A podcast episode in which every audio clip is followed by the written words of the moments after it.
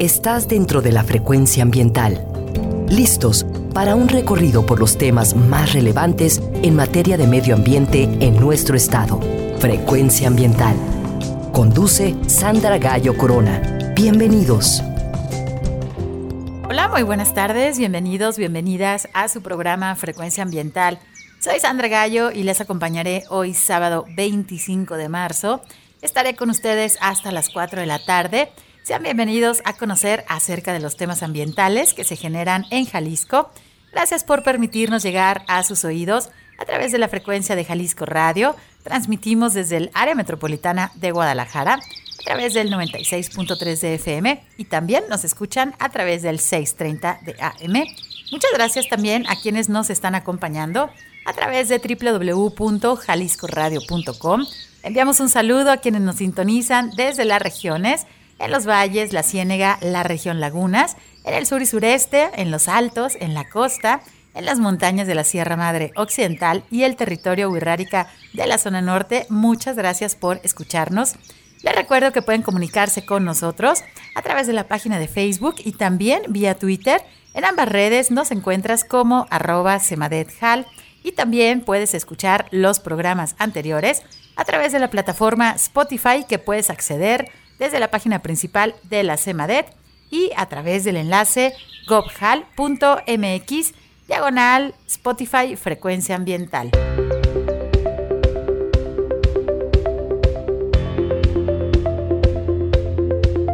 Te informamos que si necesitas realizar algún trámite en la Secretaría de Medio Ambiente y Desarrollo Territorial, el horario de la ventanilla es de 9 de la mañana a las 5 de la tarde te recordamos que la SEMADET cuenta con una ventana digital en donde puedes realizar algunos trámites como la licencia ambiental única en materia atmosférica. Puedes también tramitar tu solicitud como generador de residuos de manejo especial y puedes tramitar tu cédula de operación anual. Visita la página trámitesambientales.jalisco.gov.mx.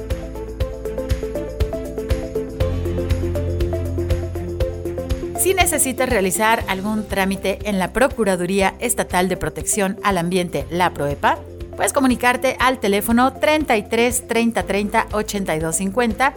Si eres testigo de alguna acción que cause daño a nuestro medio ambiente, por favor realiza tu denuncia utilizando el correo denuncias.cemadet.jalisco.gov.mx.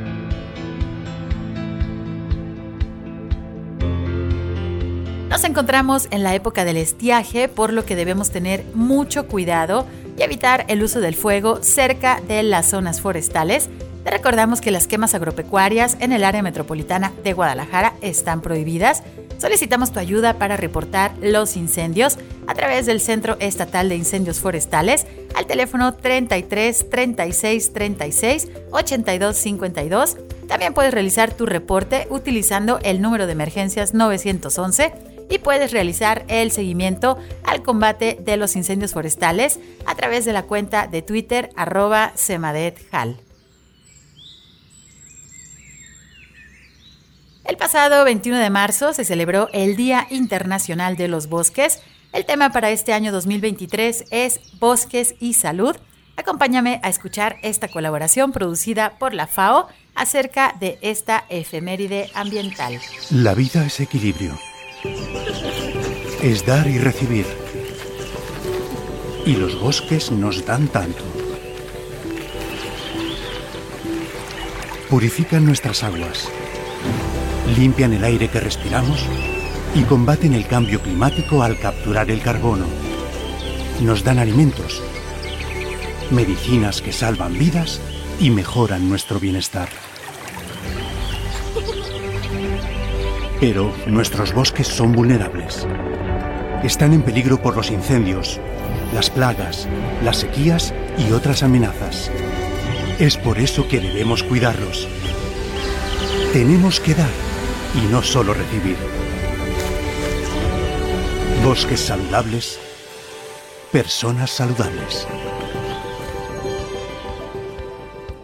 El pasado 22 de marzo se celebró el Día Mundial del Agua ¿Sabías que el agua se encuentra en su estado líquido en los mares, ríos y lagos? podemos verla en estado sólido en los glaciares de los polos y en las montañas. Y en las nubes, el agua flota en el aire en su estado gaseoso. ¿Sabías que en Jalisco se encuentra el lago más grande de México? El pasado 23 de marzo se celebró el 36 aniversario del decreto como Reserva de la Biosfera a la Sierra de Manantlán. Ubicada en los estados de Jalisco y Colima, su territorio se extiende en los municipios de Autlán de Navarro, Tuxcacuesco, Tolimán, Cuautitlán de García Barragán, El Grullo, Zapotitlán de Vadillo, Casimiro Castillo, Minatitlán, Comala y Villa de Álvarez. Esta reserva alberga una gran cantidad de especies de flora y fauna y es un sitio muy importante por la presencia natural del teocintle o maíz silvestre Sea diploperennis, un ancestro del maíz que nos alimenta diariamente a todos los mexicanos.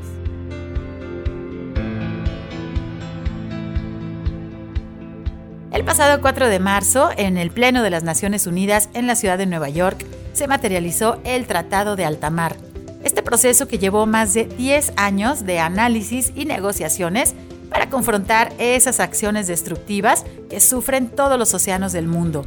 Este tratado sobre la conservación y uso sustentable de la diversidad biológica marina en áreas fuera de las jurisdicciones nacionales, también conocido como el Tratado de Alta Mar, consiste en conservar al menos el 30% de los océanos hacia el año 2030.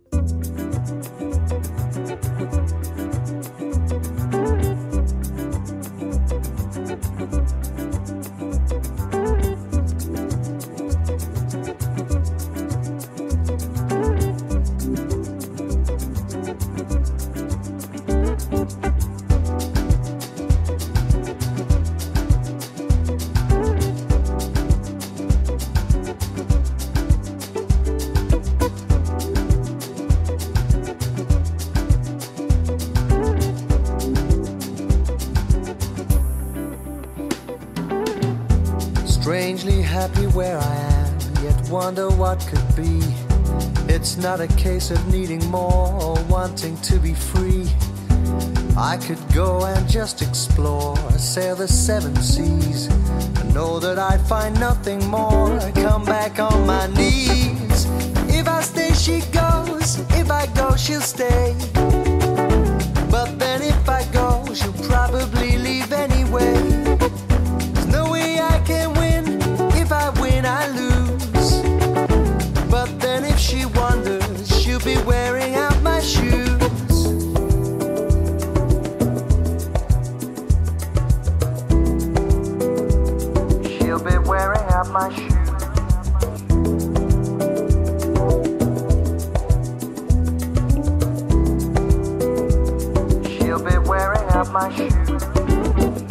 What I need is here now. That's what's good for me. Keep me always guessing call me unexpectedly, like the fire warm inside, blowing from within. El día de hoy iniciamos nuestro programa escuchando a Club Des Belugas con su canción Wearing Out My Shoes. Espero la hayan disfrutado. Hoy en Frecuencia Ambiental queremos invitarles a conocer acerca de nuestro territorio y es que una de nuestras áreas naturales protegidas está celebrando su tercer aniversario como parque estatal. Hoy estaremos platicando acerca del área natural del estero El Salado, ubicado en la ciudad de Puerto Vallarta, lo que representa una gran oportunidad, pero también un gran reto para su conservación, pues debido a la presión urbana que tiene este ecosistema. Les platico que las áreas naturales protegidas son esas zonas del territorio estatal en que los ecosistemas originales no han sido significativamente alterados por la actividad humana. La función principal de las áreas naturales protegidas es mantener la integridad y la función de los ecosistemas, además de que resguardan el germoplasma de la naturaleza, también son reguladoras de los ciclos biogeoquímicos, captan y filtran el agua, absorben también los contaminantes atmosféricos, producen oxígeno, regulan la temperatura del ambiente y también protegen el suelo. En Jalisco se encuentra el 29% de la flora de las plantas vasculares y el 34% de la fauna de mamíferos de México. En nuestro estado existen 31 áreas naturales protegidas y zonas de recuperación ambiental que en conjunto suman más de 877 mil hectáreas y también tenemos 13 humedales con designación de importancia internacional o sitio Ramsar que suman una superficie de más de 156 mil hectáreas, lo que significa que cerca del 13% de la superficie de Jalisco está bajo algún esquema de conservación. Te invitamos a conocer más acerca de las áreas naturales de Jalisco. Puedes visitar la página de la CEMADET, en donde encontrarás el mapa del Sistema Estatal de Áreas Naturales Protegidas. Vamos a ir a nuestro primer corte, ya está nuestro invitado con nosotros. Regresamos en unos minutos, estás en Frecuencia Ambiental. Frecuencia Ambiental. Vuelve en unos momentos. Quédate con nosotros. Estás sintonizando Frecuencia Ambiental. Continuamos.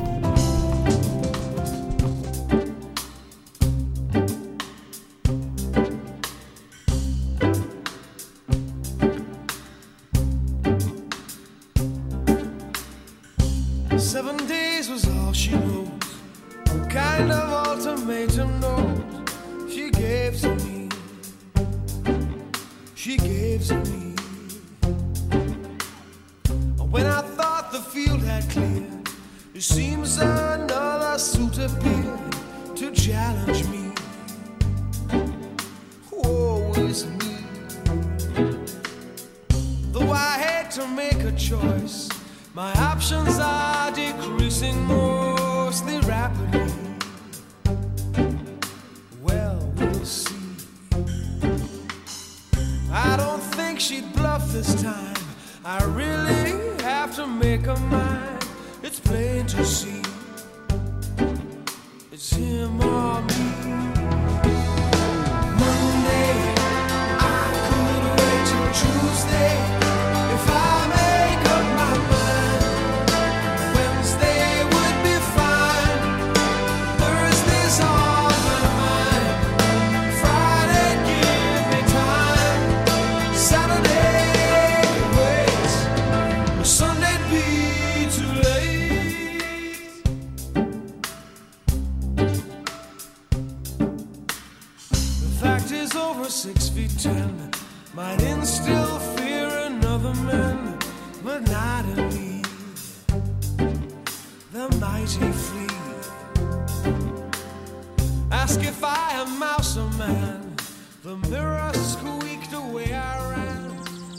Regresamos después de escuchar la inconfundible voz del artista británico Sting con su canción Seven Days. Espero la hayan disfrutado y también espero estén disfrutando de este sábado ya de primavera. Les agradezco que nos permitan acompañarles en su fin de semana. Y si están visitando algún lugar donde haya bosque, recuerden ser muy cuidadosos con el uso del fuego. De preferencia eviten hacer fogatas y también les pedimos a las personas que fuman que no arrojen las colillas de sus cigarros cuando vayan manejando por nuestras carreteras, ya que estamos en la época de alto riesgo de incendios forestales. Tenemos vientos muy fuertes y hay ya mucho combustible vegetal debido a que los árboles pues han iniciado con esta etapa caducifolia, es decir, que están tirando sus hojas. Les pedimos cuidar mucho de nuestros bosques en esta época del estiaje. Hoy en Frecuencia Ambiental queremos platicar con ustedes acerca de nuestro territorio.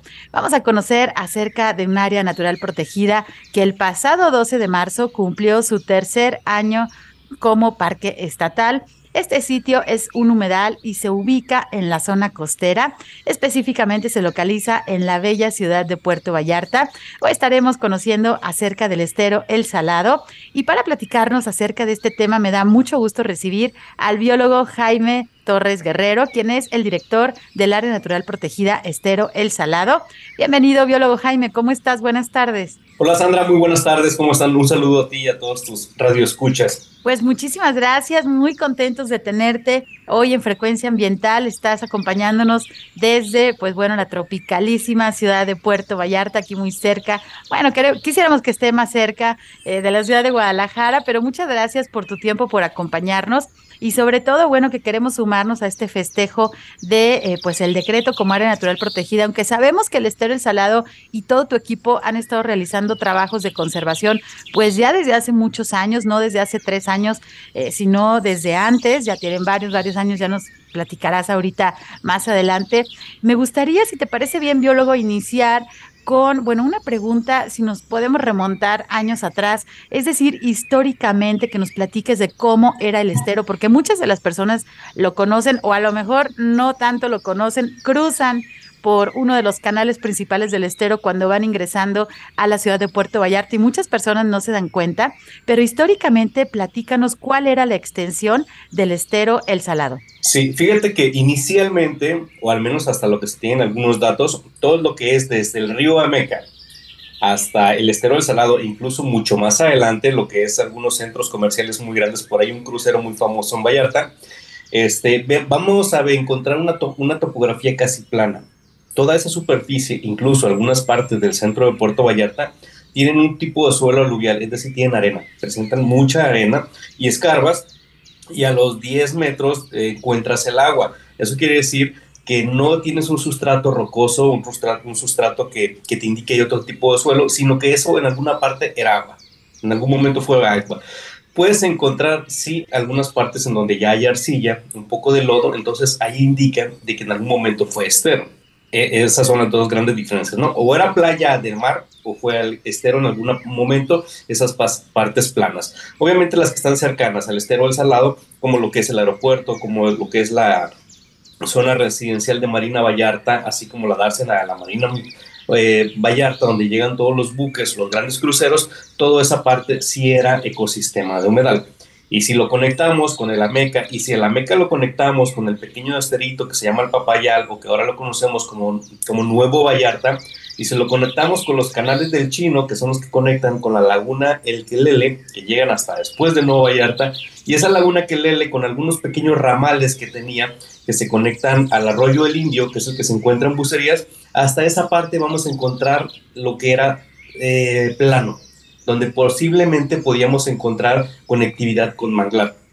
De hecho, el último, dentro de esta zona que estoy hablando, el último mangle que tenemos, porque aún existe uno todavía, se encuentra en el, no es estero, en el arroyo El Indio, que es en Bucerías. Es el último, eh, el ejemplar de mangle que tenemos en la zona, digamos, ya urbanizada o muy céntrica de la bahía. Desde Bucerías hasta el centro de Puerto Vallarta podríamos haber encontrado en algún momento parte de humedales o de estero.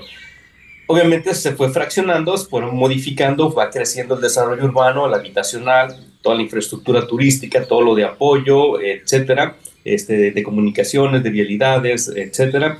Y pues bueno, todo eso va disminuyendo y no es únicamente en Vallarta, es un problema que se da en todo el mundo, en todo México, en todas las ciudades costeras. Afortunadamente, en el año 2000, eh, se entendió la problemática y hacia dónde íbamos y un grupo de personas se manifestó y fue posible gracias a eso y también gracias a que se estaba instalando en ese momento en la Universidad de Guadalajara en Puerto Vallarta fue posible tener la necesidad y tener los instrumentos técnicos o el personal técnico académico para poder hacer los estudios y determinar de que se trataba de un sitio de mucha importancia y que era necesario protegerlo.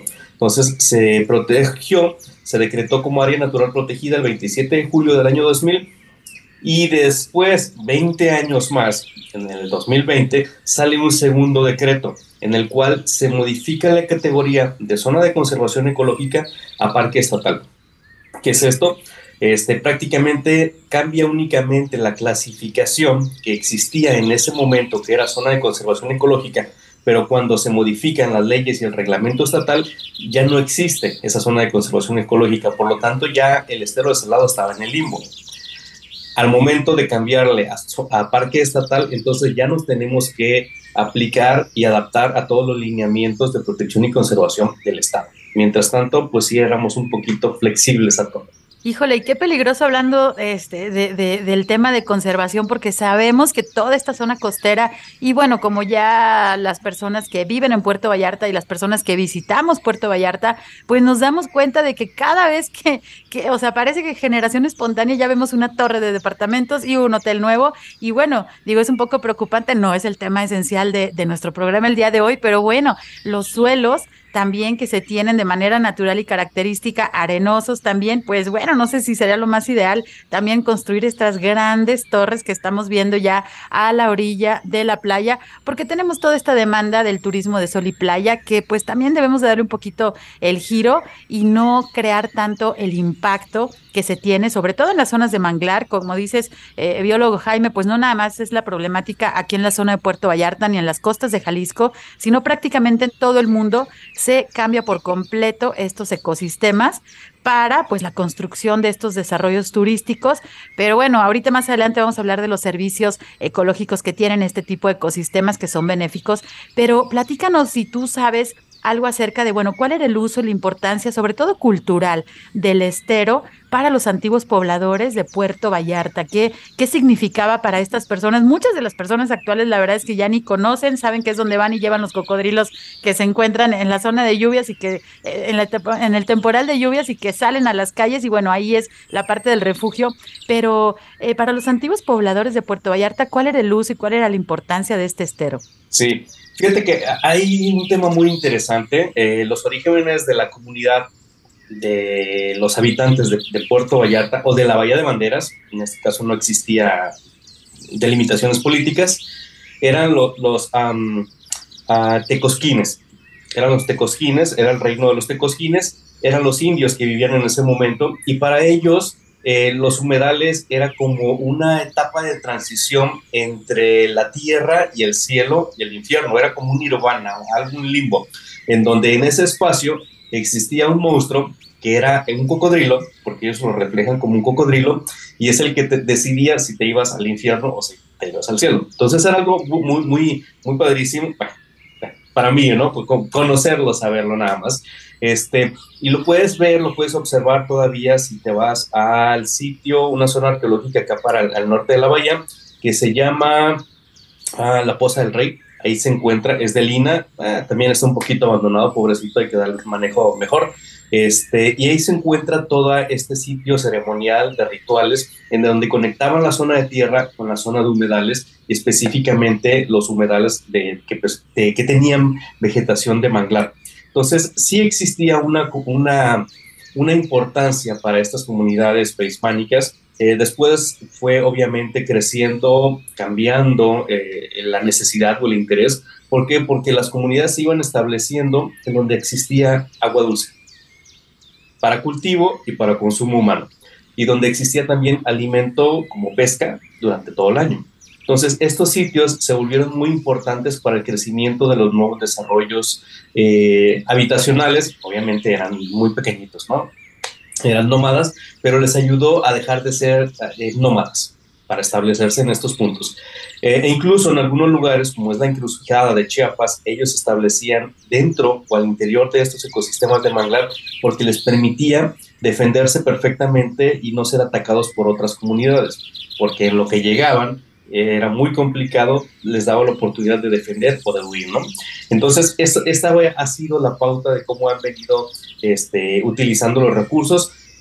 Después, los recursos se fueron utilizando diferentes, únicamente importaba la superficie de tierra que estaba cerca al mar, que ya se desarrolló todo y únicamente quedan estos sitios disponibles porque ahora resulta que como eran fangosos, no existía la tecnología en ese momento para poder construir, tú lo comentabas, son sitios arcillosos que si tú construyes una casa en la temporada de secas o de lluvias, dependiendo en qué momento sea, el suelo es diferente. Una vez que llueve, todo este suelo que es arcilloso se expande y genera que se agriete completamente la, la, construcción. Entonces, después se hirieron nuevas tecnologías de construcción a través de pilotes aislados, diferentes cosas, y eso ya permite construir edificios grandes. Por lo tanto, estos sitios que no representaban un valor económico ahora cuestan mucho porque son los últimos espacios disponibles para poder instalar este tipo de infraestructura, pero que creen, ya son área protegida. Entonces, afortunadamente, afortunadamente muchos de estos lugares son área natural protegida. Afortunadamente, en el 2006 se modifican las normas, se modifican algunos reglamentos y se establece que todos los ecosistemas de humedal de, y de, manglar deben protegerse, no se deben afectar. Eh, la realidad es un poco diferente, lo vemos todos los días, pero esto nos ha ayudado a que por lo menos ya no se tengan más permisos para desarrollos en estos lugares. Ya existen restricciones y mucha gente pues ya lo, lo entendemos y tratamos de conservar estos sitios y justo por eso ya no hemos perdido más superficie de la que hasta los 90, 2000 perdimos. A partir del 2006 legalmente ya no se puede perder más superficie, digo, sí se viene haciendo, pero muy, muy poco.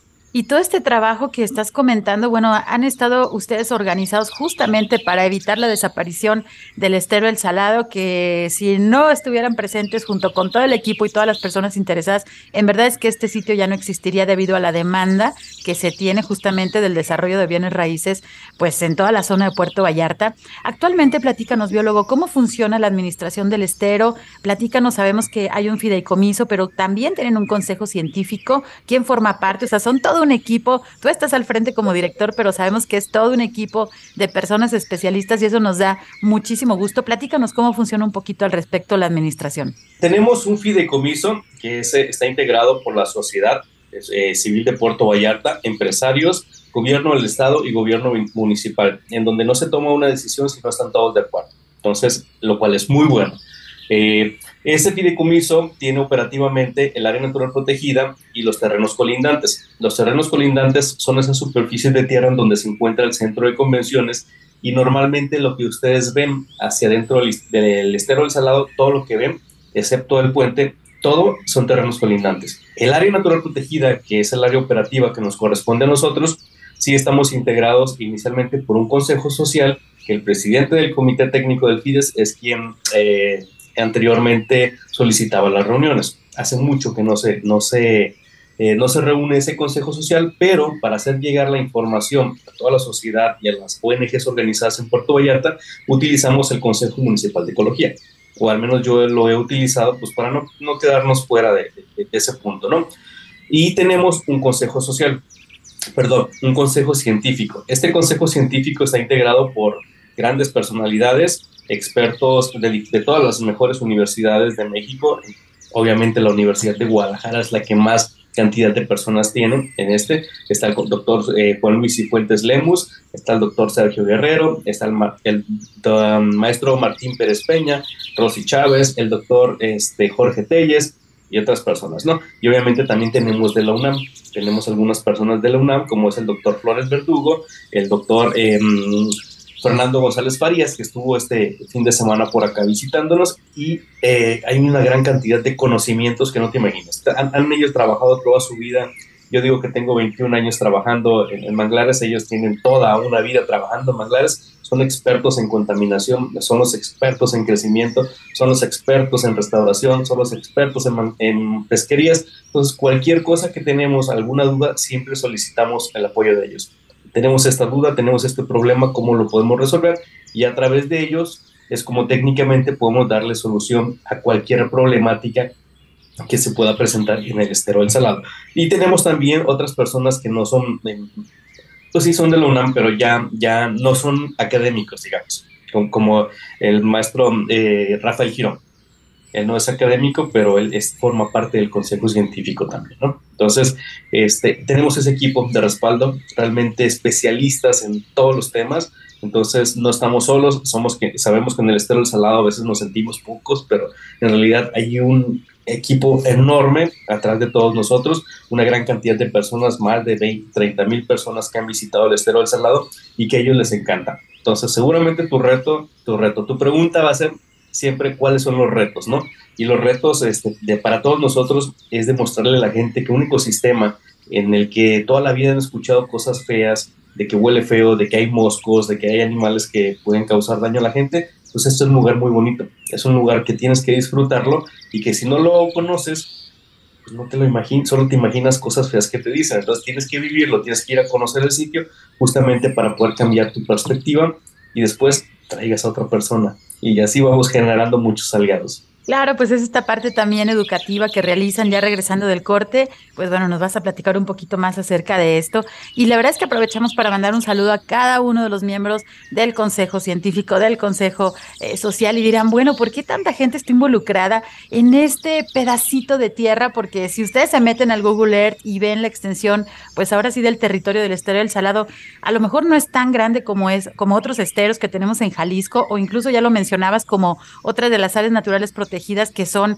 bueno, características, ¿no? Son los grandes manglares, son los enormes manglares que pueden ser, por ejemplo, la encrucijada allá en, en Chiapas, o no sé, la parte de Tabasco, incluso mismas marismas nacionales, ¿no? Que está en, en Nayarit, y bueno, que son esos grandes manglares, esos grandes ecosistemas que están funcionando, que sí están llenos de mosquitos, pero bueno, así son esos ecosistemas, así como nos gusta ir al bosque, porque está fresco, porque huele a pino, bueno, pues los ecosistemas de manglar tienen mosquitos y eso es este, solamente una de las especies que se encuentran ahí, pero tienen sus funciones y en verdad es que justo quería preguntarte esta parte de la, de la historia, ¿no? Los antiguos pobladores, pues bueno, ¿cuál era la importancia de, de los esteros y específicamente del salado? Porque en algún momento sucedió esa ruptura cultural en la cual decidimos ignorar las funciones ecológicas, decidimos, este, no sé, llenar todo de concreto, edificar, y bueno, este rompimiento que nos está llevando a tener una pandemia, como ya lo sufrimos hace algunos años,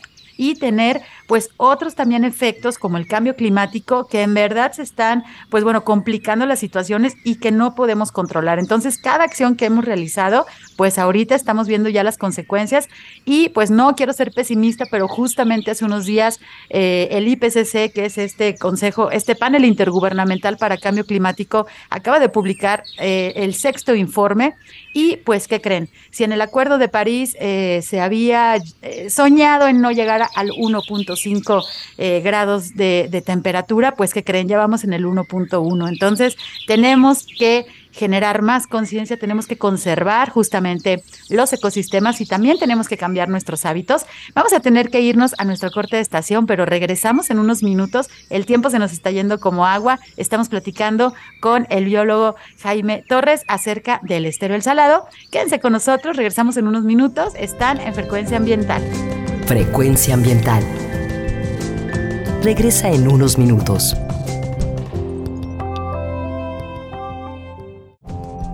Estamos en la misma frecuencia. Frecuencia ambiental. Seguimos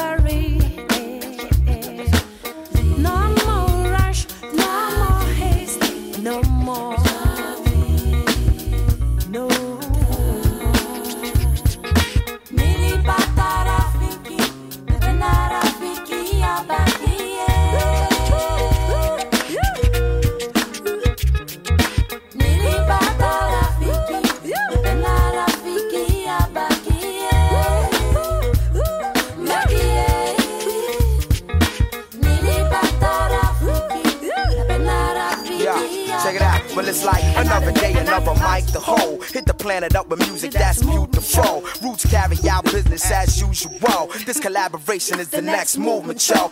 Roots crew, the regiment, black thought, me amo.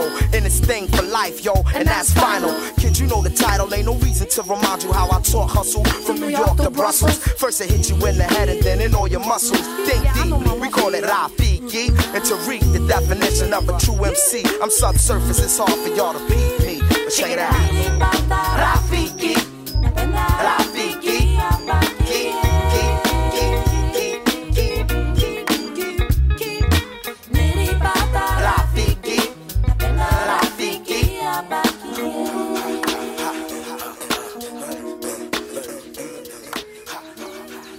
regreso después de escuchar la canción Rafiki, interpretada por el grupo Zap Mama. Espero la hayan disfrutado. Hoy en Frecuencia Ambiental estamos platicando acerca de una de las áreas naturales protegidas de nuestro estado de Jalisco. Este lugar alberga ecosistemas como el manglar y es un sitio muy importante para muchas especies de fauna silvestre y para una de las ciudades costeras con más trascendencia turística de nuestro país. Hoy estamos conociendo más acerca del Parque Estatal Estero El Salado y nos acompaña su director, el biólogo Jaime Torres, a quien agradezco muchísimo nos esté acompañando desde la bella ciudad de Puerto Vallarta. Y bueno, biólogo, estábamos platicando pues cómo funciona. Toda esta parte eh, de los decretos también de la importancia de tener esta protección legal de este territorio que es el estero El Salado, prácticamente lo han rescatado de, pues de la vorágine del desarrollo urbano que está sufriendo la ciudad de Puerto Vallarta y bueno, en general toda la Bahía de Banderas y en general todas las zonas turísticas que pues son, digamos, tan cotizadas para este tipo de turismo de sol y playa. Eh, platícanos, por favor, acerca de las especies, bueno, qué ecosistemas existen aquí en, en el estero del Salado, ya hemos mencionado el manglar, pero también qué especies de fauna silvestre pues viven ahí en esta zona tan bonita y sobre todo que es importante para las especies migratorias. Platícanos, por favor. Eh, en la sección anterior iniciaste hablando de los incendios y de los ecosistemas que tenemos y de los bosques caducifolios. Y Jalisco es un ecosistema, todo el estado, maravilloso, porque estamos divididos, justamente Jalisco, hablemos que es el centro de, de, un gran continente, estamos divididos en la parte norte y en la parte sur, zona caliente y zona fría, y además en la parte central, hacia este y oeste, tenemos eje neovolcánico transversal y planicies costeras y la zona marina. Entonces, Puerto Vallarta está ubicado en un lugar privilegiado que puedes tener zonas de arena, playas, ríos, montañas, zonas de pinos, una zona muy cercana, muy pequeña, y eso es justamente por el tipo de topografía o de orografía que es eh, eh, altos y bajos en la Tierra, y esto, derivado de los vientos y de las posiciones del Sol, nos da características muy específicas en cada zona, y eso nos da que plantas muy específicas puedan crecer en cada zona. Y también que animales se asocien a esas plantas o esos alimentos eh, muy específicos. Justo por eso tenemos altos niveles o grados de, eh, de endemismos, que son especies eh, muy características o muy especializadas que únicamente pueden vivir en esos sitios.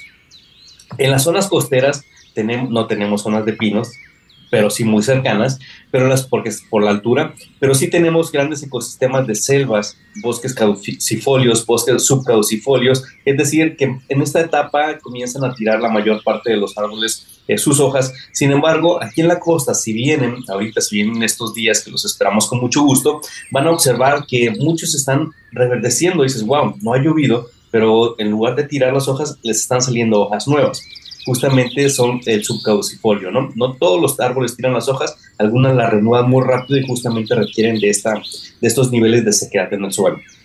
Y en la parte más baja que vamos a encontrar eh, al nivel cero del mar se encuentran los humedales. Aquí la vegetación que puede prevalecer son principalmente manglares. ¿Por qué? porque el suelo es húmedo, está lleno de agua, es fangoso, es, es muy arcilloso, no tiene una consistencia dura, ya lo hemos visto en algunas películas seguramente que, digo, exageramos de que todo se hunde, no, tampoco es así, este, y sí es muy flojo el suelo, por lo tanto, se han desarrollado árboles con unas características especiales en sus raíces que les permite establecerse y les permite además soportar fuertes huracanes fuertes tormentas, fuertes bajadas de agua en suelos en donde ningún otro árbol puede sobrevivir. Justamente por eso se encuentran aquí los manglares, porque tienen características morfológicas y fisiológicas que les permiten sobrevivir aquí. ¿Por qué morfológicas? Ya hablé de las raíces, de esa estructura de raíz, también las hojas, pero fisiológicas, ¿a qué me refiero? A que es una zona de transición, una zona donde hay agua salada no vamos a encontrar ningún otro árbol que se encuentre en este sitio, solamente manglar. Entonces, ellos sí pueden sobrevivir en el agua salada, pero sobreviven mejor en agua dulce. Lo que hacen es desarrollar parte de su organismo para obtener el agua, utilizar únicamente lo que requieren y la sal eliminarla de su organismo. Entonces, aquí se encuentran estas especies adaptadas, que no son endémicas, pero son muy adaptadas a este ecosistema único. Y al tener este ecosistema único, tenemos, tenemos también una gran cantidad de especies de animales que también son únicos, que únicamente los cangrejos los vamos a encontrar en sitios muy específicos, no solo en el manglar, sino que en el siguiente sitio de transición entre el manglar y el bosque espinoso, porque los cangrejos no los vamos a, depende de cada especie, dicen los biólogos, depende de la especie. Este, hay algunos cangrejos, cajos, que son los que les llamamos nosotros, que normalmente la gente los, los conoce como cajos porque los consume, esos se encuentran no en la zona de inundación, se encuentran un poquito más arriba. Por lo tanto, cuando protegemos los ecosistemas no es únicamente proteger el ecosistema de manglar o el, o el, ecosistema inundable, sino que hay otros ecosistemas asociados que los ves a simple vista y no ves más que eh, suelo sin nada, pero abajo de ese suelo hay una gran cantidad de vida. Tenemos organismos que se encuentran en el suelo, tenemos organismos que se encuentran en el agua, todos los peces, los camarones, eh, conocemos por las pesquerías, por lo que representan alimento para el humano. Y tenemos eh, mamíferos como los mapaches, que no son, son bonitos, pero no son nada tan, tan adorables como la gente cree, la verdad, no son muy, muy ágiles, muy peligrosos, y son animales salvajes y tienen que ser así, no son mascotas. Hay que darles galletas, por favor, no les den galletas. Este, hay, que, hay que cuidarlos y protegerlos como fauna silvestre. Y tenemos también reptiles ahí es donde entra la gran cantidad de animales en peligro o en alguna categoría de protección en los humedales en México. En el estero del Salado, entre todos los organismos, tenemos 57 especies protegidas. Y en los reptiles tenemos a los representantes a los garrobos o iguana negra, iguana verde, eh, a la boa constrictor o boa imperator, y tenemos sin duda al cocodrilo. El cocodrilo es al que todo el mundo le llama la atención venir a conocer el ecosistema y venir a conocer eh, el, este, el, estero justamente para ver los cocodrilos en su hábitat natural. Y todo el mundo viene con la idea de conocer monstruos, dinosaurios, cosas enormes, y la verdad es que no. La vida silvestre es, si tienes suerte, los ves. Y si ellos quieren, también los ves. No es, no es eh, no es seguro que en la vida silvestre siempre veamos ejemplares y es parte de lo que nosotros enseñamos aquí en este sitio, ¿no? Entonces, tenemos más de 900 especies en el estero del Salado, ya lo comentabas antes de irte a la, pausa, es un ecosistema muy pequeño de 208 hectáreas comparado con los miles de hectáreas, miles y miles de hectáreas de otros lugares que a veces no somos ni el 1% de ellos. ¿Cuál es la importancia? La importancia es justamente que es muy accesible estás a cinco, a cinco minutos caminando la terminal de camiones, enfrente tienes la terminal marítima y tienes la terminal aérea. Tienes una conectividad increíble, tienes la zona para hospedarse, tienes la zona para hacer educación, tienes laboratorios en diferentes universidades y todo eso, si lo aprovechamos, podríamos tener una escuela abierta o una escuela libre o un laboratorio biológico en el que puedes ir a hacer todos tus trabajos el mismo día y regresarte a la Ciudad de México. Justamente por eso es la importancia, porque es un laboratorio, el estero de salado, en donde tanta investigación que se ha hecho nos ha permitido detectar especies nuevas, especies microendémicas, como que hizo el, descubrimiento del Centro Universitario de la Costa con la Universidad de, de Tabasco, donde encontraron una tortuga microendémica, es decir, que únicamente se encuentran en sus canales, en donde también se, se, identificó una nueva especie de luciérnaga que únicamente se encuentra en el esterol salado. Y muchas especies sin duda se han venido trabajando y descubriendo por la facilidad que permite el ecosistema. A pesar de que es muy pequeño y está dentro de una ciudad, muchos dirían, bueno, hay que quitarla. ¿Para qué la queremos? Mejor hay que poner más desarrollo urbano. No, porque esto nos da dando la pauta de conocer. Es una escuela libre, es un ecosistema que puede funcionar perfectamente para generar conciencia y generar toda esa educación en las personas que vienen, porque además, lejos de marismas nacionales, aquí tenemos una visita de 10 millones de personas. Entonces tenemos realmente un potencial y una oportunidad de poder generar la, la mentalidad, de, de hacer cambios en la mentalidad de las personas. Ese es nuestro reto también generar los cambios, tenemos la oportunidad. Sabemos que estar en una ciudad, un ecosistema urbano de manglar, es todo un reto mantenerlo limpio, pero también hay oportunidades.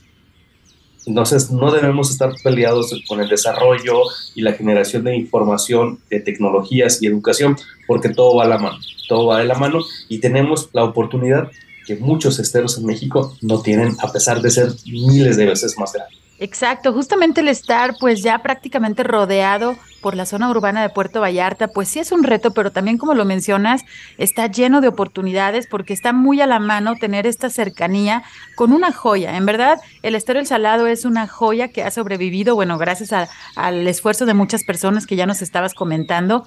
Y por eso también me encanta platicar con mis colegas biólogos, porque en verdad no nos cansamos de decir que Jalisco tenemos una posición geográfica privilegiada, tenemos un mosaico de ecosistemas, de climas, de fauna, eh, muchas especies endémicas que aquí se han desarrollado y que justamente, pues por este mosaico de, bosques, de selvas, de esteros, de playa y de, zonas incluso alpinas, ¿no? Tenemos ahí el, el Nevado de Colima. Entonces, en verdad tenemos un territorio hermosísimo que pues desafortunadamente, justamente porque no lo conocemos bien o porque no, porque se ha roto esa, pues esa conexión con la naturaleza que nuestros antiguos eh, pobladores jaliscienses tenían, pues se ha roto. Entonces, pues nuestra labor también como educadores ambientales, como científicos, como biólogos, como ecólogos, pues es obviamente acercar este tipo de información a ustedes. Y justamente, eh, biólogo Jaime, ustedes realizan, ya casi estamos llegando a la parte final de nuestro programa, pero ustedes realizan recorridos, tienen ya la verdad una dinámica, un equipo de trabajo que pues los llevan en las embarcaciones, hacen esos recorridos. ¿A dónde se puede comunicar las personas? Platican un poco acerca de estos recorridos, quién los puede hacer, quién no los puede hacer, aunque ya vimos por ahí también en su página que tienen esta parte de inclusión también para personas con discapacidad que nos parece fabuloso el no limitar también pues el acceso al, al, estero. Platícanos un poquito acerca de este tema. Sí, fíjate que, que, a mí siempre me ha gustado lo que es la educación ambiental, pero siempre se me ha hecho muy complicado hacerlo, lograr captar la atención de las personas. Eh, me tocó vivirlo desde que dibujamos en el pizarrón, con cartulinas, etcétera, con proyectores, de todo tipo, este, y, siempre la atención de los muchachos se va, se va, se va, los perdemos fácilmente. Entonces dijimos, bueno, ¿cómo le hacemos para que los muchachos entiendan, capten la idea, perciban todo esto? Estuvimos pensando mucho y dije, ¿cómo llevo el olor del mangle a la escuela? ¿Cómo llevo la textura de los árboles a la escuela? ¿Cómo hago que los muchachos sientan cómo se hunden en el fango en la escuela? Es imposible. Es imposible. Sí, puede haber muchas tecnologías, pero lo mejor es conocer los ecosistemas, conocer los sitios. Entonces lo que hicimos fue llevar las escuelas al estero. Eh, y la verdad nos ha funcionado muy bien. Se van los niños maravillados porque es un ecosistema que prácticamente pasas una calle y ya estás en otro lugar.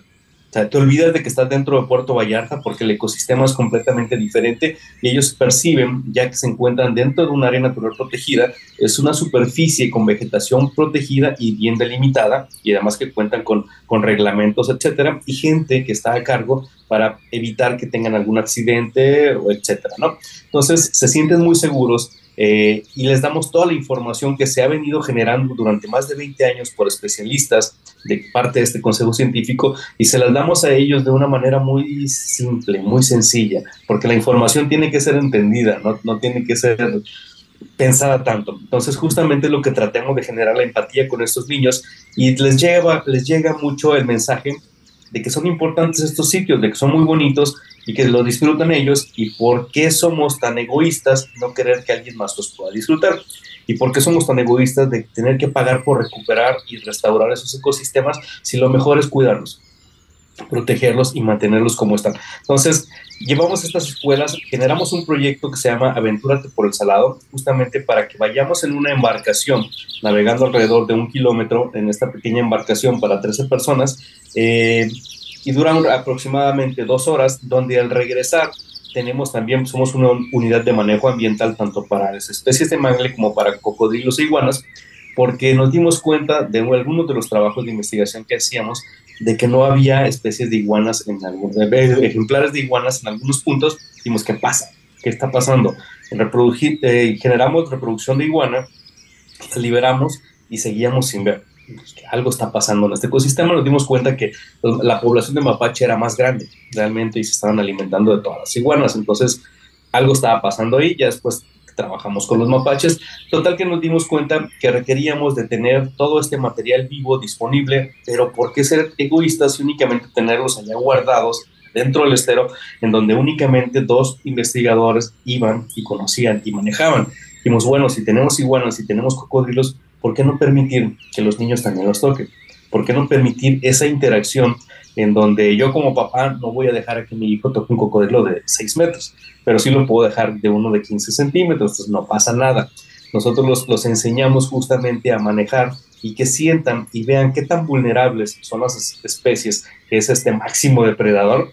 Entonces, lo que generamos es la conciencia y que sepan que todos somos vulnerables y todos requerimos de atención y de apoyo y que tenemos que trabajar para poder conservar estos ecosistemas. Muchísimas gracias, biólogo. En verdad, sí, esta conexión, reconexión con la naturaleza que realiza todo tu equipo de trabajo a través de los recorridos. Eh, ¿Tienes algún número de teléfono o la página o sus redes sociales en donde pues podamos tener más información acerca del estero El Salado y también, ¿por qué no? Pues reservar estos recorridos que nos estás platicando. Sí, eh, la página es Estero El Salado, la pueden encontrar así en Facebook y el teléfono es 322-138-3878 en este momento estamos en remodelación justamente porque estamos generando todas las condiciones de inclusión para que todos tengamos la misma oportunidad de poder visitar y conocer este ecosistema. Justamente por eso eh, creo que en este mes no alcanzamos. Esperemos que en Semana Santa tengamos todas las condiciones para poder recibir a todas las personas. No recorridos en embarcación, pero sí podemos recibir visitas para que conozcan el lugar. Perfecto, bueno, pues si ustedes van a darse una vuelta por Puerto Vallarta en las siguientes semanas, visiten, en verdad, visiten el Estero del Salado, conozcan todas estas maravillas naturales y por supuesto, sean unos turistas responsables. Cuando realicen sus visitas, ya está por ahí, eh, comuníquense a la página del Estero El Salado. Y bueno, pues estamos llegando a la parte final de nuestro programa. Quiero agradecer a nuestro invitado, biólogo Jaime Torres. Muchísimas gracias por acompañarnos desde Puerto Vallarta muchas gracias, Sandra. Mira, yo me estoy tomando un cafecito. Tenemos más de 25 años conociéndolo y me da siempre mucho gusto estar contigo. Muchísimas gracias. Pues sí, el gusto es mutuo y en verdad es un placer compartir. También el biólogo tiene un programa de radio en Radio Universidad de Guadalajara, allá este, en la sede en Puerto Vallarta. También les mandamos muchos saludos. Y por ahí en la página está la liga a sus podcasts para que también puedan escucharlos. Y pues muchísimas gracias. La verdad es que sí nos transmites toda esa emoción y es un gusto que estés al frente de un área natural protegida de aquí de Jalisco como lo es el Estero El Salado y con todo el respaldo que ya nos platicabas. En verdad, un saludo y un reconocimiento a cada uno de los miembros del equipo. Y bueno, pues los trabajos van a seguir y los micrófonos aquí con nosotros están abiertos. También agradezco a mi compañero Marco Barajas por su ayuda en la producción desde la cabina de Jalisco Radio. Soy Sandra Gallo y desde la Dirección de Educación y Cultura para la Sustentabilidad les agradezco mucho permitirnos llegar hasta sus oídos cada sábado se quedan con la programación de la JB Jalisco Radio. Hasta luego. Por hoy ha sido todo en Frecuencia Ambiental. Te esperamos el próximo sábado a las 3 de la tarde para seguir explorando los temas relevantes del medio ambiente de nuestro estado y más allá. Frecuencia Ambiental, una coproducción de la Secretaría de Medio Ambiente y Desarrollo Territorial y JB Jalisco Radio. Hasta entonces.